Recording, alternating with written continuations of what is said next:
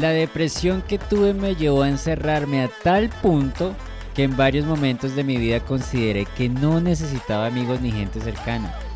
Simplemente no quería que me conocieran más allá de lo necesario. No me interesaban las personas y si a eso le sumaba lo poco interesante que yo me sentía y con las muy pocas habilidades sociales que tenía, pues realmente preferí creerme el cuento que no necesitaba a nadie. Hoy doy las gracias por entender todo de una manera distinta.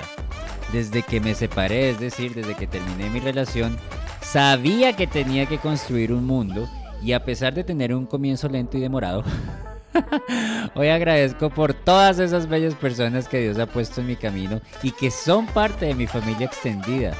Sean todos ustedes bienvenidos al episodio número 14 de Happy Mente. Seamos amigos, pero de verdad. Y bueno, ¿cómo les parece que este pecho llamado Nicolás Quesada Ortega en algún momento de su vida pensó en varias oportunidades que no necesitaba de amigos? Es increíble cómo una depresión puede llevar a una persona a encerrarse de tal manera que no vas a permitir que la gente te conozca. Yo solo sabía que tenía miedo a que me rechazaran o que se burlaran de mí. Y sé que ese miedo nació en mi adolescencia. El miedo de la burla provenía del colegio y el miedo al rechazo lo generé por mi homosexualidad.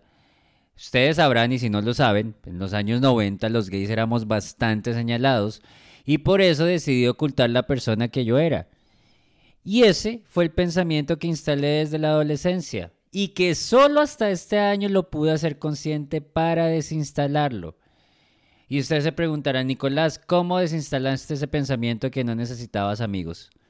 Pues haciendo amigos. Yo amo a mis amigos, disfruto de su compañía y los buenos momentos que nos brindamos. Y sé lo que cada uno de ellos me brinda para mi bienestar. Y sé que ellos también saben lo que yo les brindo para su bienestar. Por eso somos amigos, porque nos entregamos no solo buenos momentos, también momentos de escucha, de apoyo y obviamente de chisme. Vean, antes yo buscaba pertenecer a un grupo y eso pues finalmente nunca iba a funcionar, porque buscar pertenecer es buscar una validación externa. Lo que realmente debe ocurrir es que tú creas tu grupo y tú decides quiénes van a ser parte de ese grupo. Eso es lo que debe ocurrir. No buscar pertenecer a algo o a alguien. Ten presente esto, como te dije en el episodio anterior acerca de la autenticidad. Tú creas tu mundo y tú decides quiénes hacen parte de este mundo. Ahora, ¿cómo entendí esto de crear el mundo de uno y decidir cuáles son las personas que hacen parte de ese mundo? Pues resulta que el año pasado, en plena depresión, salió un viaje a Brasil para pasar fin de año. Y pues para ese momento mi vida se resumía a estar encerrado, salir a fiestas, consumir drogas y sexo con muchas personas. El plan de Brasil era algo similar pero en mayor escala. Vean, al estar deprimido siempre me acostumbré a buscar rutas de escape. Y las fiestas, las drogas y el sexo fueron parte de esos medios de escape. Cuando tuve la primera cita, recordarán que les conté con mi psiquiatra a finales de noviembre, él me dijo las palabras sanadoras. Nicolás, tú sabes lo que tienes que hacer. Lo que pasa es que tus pensamientos y tus acciones son contrarias a lo que quieres lograr. Y eso quedó tan, pero tan grabado en mí que tengo tan presente esas palabras hasta el día de hoy, porque de esa forma es que yo analizo mis pensamientos y mis acciones. Y pues entonces fue a raíz de esas palabras cuando comencé a sentir que no quería ir a ese viaje. Les dije que esas palabras me las dijeron a finales de noviembre y el viaje era a finales de diciembre. Y entonces, ¿qué opciones tenía para ese punto? Opción A, ya pagué todo, no me puedo, no me puedo bajar, no puedo perder la plata. U opción B, no me importa perder ese dinero invertido, no viajo. Punto. Y bueno, para ese momento no tenía tanto control sobre mis decisiones y pues terminé viajando, aunque realmente no quería hacerlo. Entonces se dio este viaje, viaje a Río, y jamás imaginé la cantidad de gente que estaba allá para esas fechas. Hombres de todas las nacionalidades, colores de piel, tipos de cuerpo, mejor dicho, para todos los gustos había hombre. Yo salí de fiestas las tres primeras noches. Yo recuerdo que viajé un 28 de diciembre, es decir, que estuve de fiesta el 28, 29 y 30 de diciembre. Y a los lugares a los que iba a bailar era una cantidad de hombres impresionantes, todo estaba totalmente lleno y de todo pasaba en esas discotecas, pero sinceramente en esas fiestas mi espíritu no estaba vibrando alto. Primero, ya no quería consumir drogas y estaba consumiendo drogas. Y segundo, no quería estar en ese lugar, pero estaba en ese lugar. Eran sentimientos muy contradictorios porque una parte de mí quería pasarla bien, lo confieso, pero una parte mucho más grande de mí me decía, ¿qué haces acá? Y yo sé que pude experimentar esas emociones o pude llegar a esas conclusiones gracias a las palabras de mi psiquiatra, porque realmente el mundo de las fiestas, las drogas y el sexo no es para mí. Ya lo conocí, ya sé qué es pero no es algo que me sume para mi momento presente ni para mi futuro. Yo estaba tan claro en lo que sentía que el mismo día que viajé a Brasil cuando el avión estaba despegando, recuerdo que yo me dije, hoy viaja un Nicolás Quesada, pero va a regresar un Nicolás Quesada distinto. Y así fue. A partir del primero de enero de este año me di cuenta que estaba buscando pertenecer a algo y yo no quería pertenecer. Yo quería sentir que estaba en donde yo quería estar. Entonces comencé a preguntarme de quién me quiero rodear y después me preguntaba, ¿y dónde voy a encontrar esas personas? Comencé a entender quién soy para saber de quién me quiero rodear. Así comenzó esto. Y esto fue un proceso como todo, mis queridas amigas y amigos. Durante el primer trimestre de este año estuve muy enfocado en Nicolás. ¿Quién es Nicolás? ¿Qué quiere Nicolás? ¿Para dónde va a ir Nicolás? Pero después, ya para el segundo semestre más o menos fue cuando comencé a salir, pues por así decirlo, a donde me invitaban iba y me aseguraba de hablar con la mayor cantidad de personas para encontrar coincidencias en la forma de pensar y en la forma de interpretar el mundo. Y pues de esas reuniones sociales a las que iba, unas amistades se formaron, otras se potenciaron, otras se mantuvieron y otras me brindaron lo mejor en el momento que fue, pero hoy ya no están. Para mí una amistad de verdad es parecida a una relación de pareja, quitándole el romanticismo y las peleas.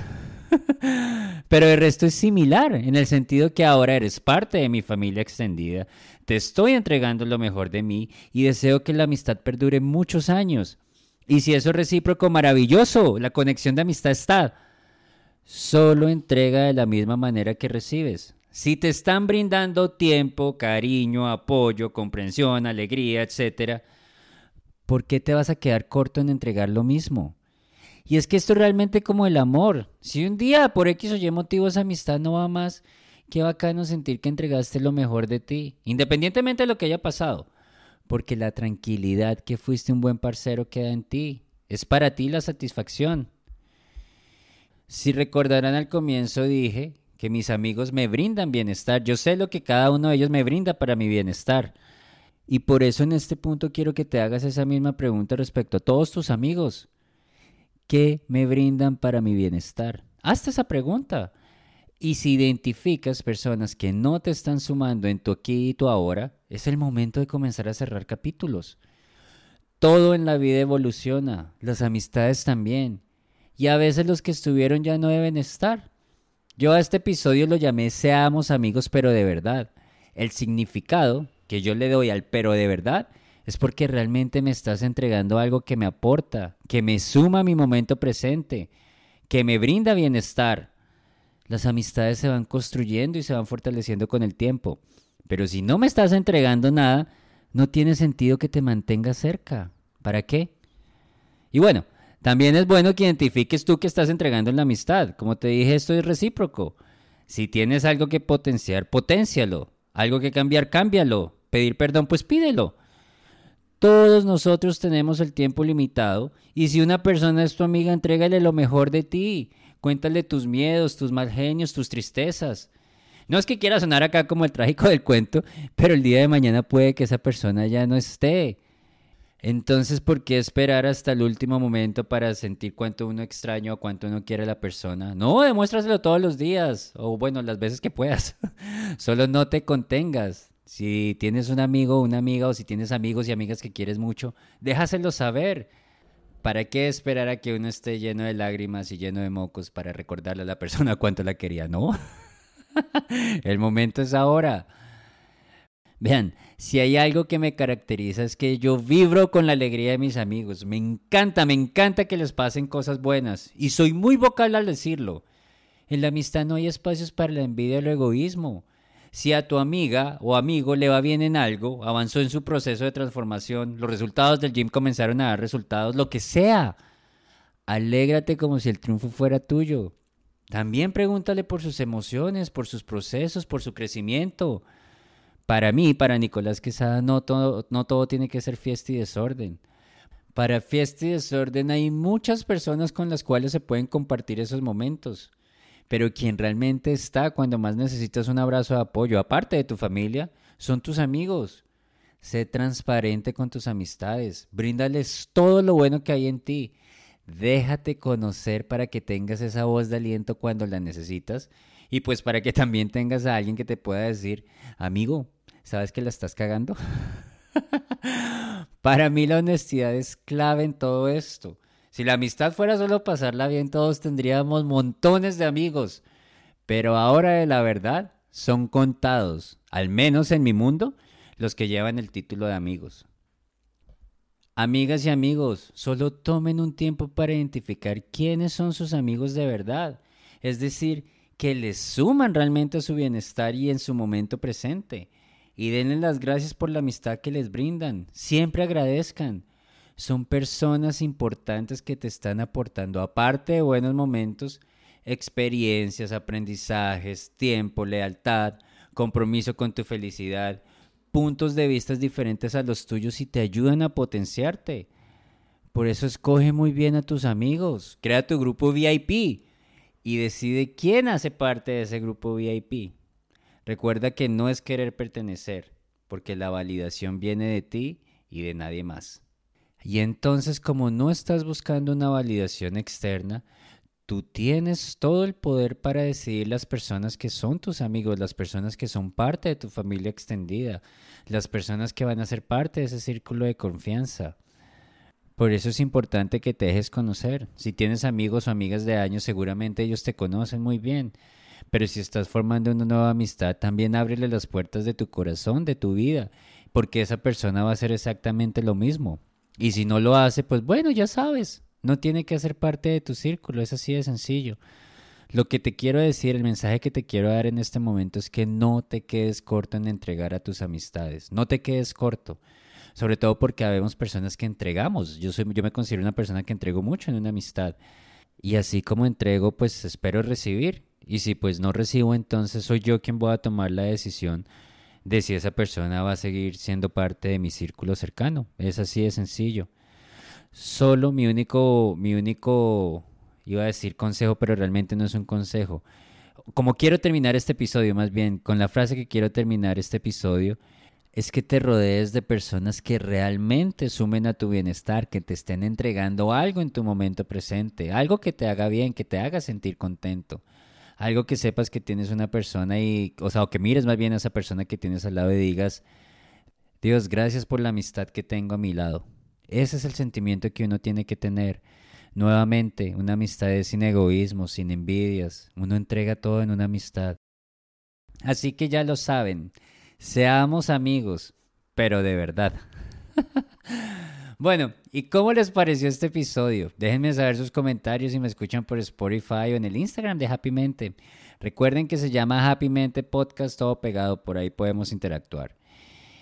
Y entonces, ya casi cerrando, les cuento que decidí sumar un episodio más para este cierre de esta primera temporada de Happy Mente, Mente Sanamente Feliz. La razón se las contaré el próximo martes en el episodio, o sea, por qué decidí hacerlo. Pero lo que sí les puedo adelantar por ahora es que se va a llamar, o se llama, Viviendo en Depresión. Y vean, es que en los dos primeros episodios de Happy Mente les hablé de las razones por las cuales caí en depresión y toqué el tema no tan profundo, pero ahora lo que les voy a contar es qué pasa por la cabeza de alguien que estuvo en depresión. En ese caso, ¿qué, cuáles eran mis pensamientos, qué era lo que yo pensaba. También les puedo adelantar que es el episodio más personal que he hecho hasta el día de hoy. Entonces, nos escuchamos el próximo martes en Happy Mente, Mente Sana, Mente Feliz, en el que ahora sí será el último episodio de esta primera temporada. Gracias a todos ustedes por acompañarme en este proyecto llamado Happy Mente. Tengan todos una muy bonita semana. Se despide Nicolás Quesada Ortega. Besos y abrazos para todos.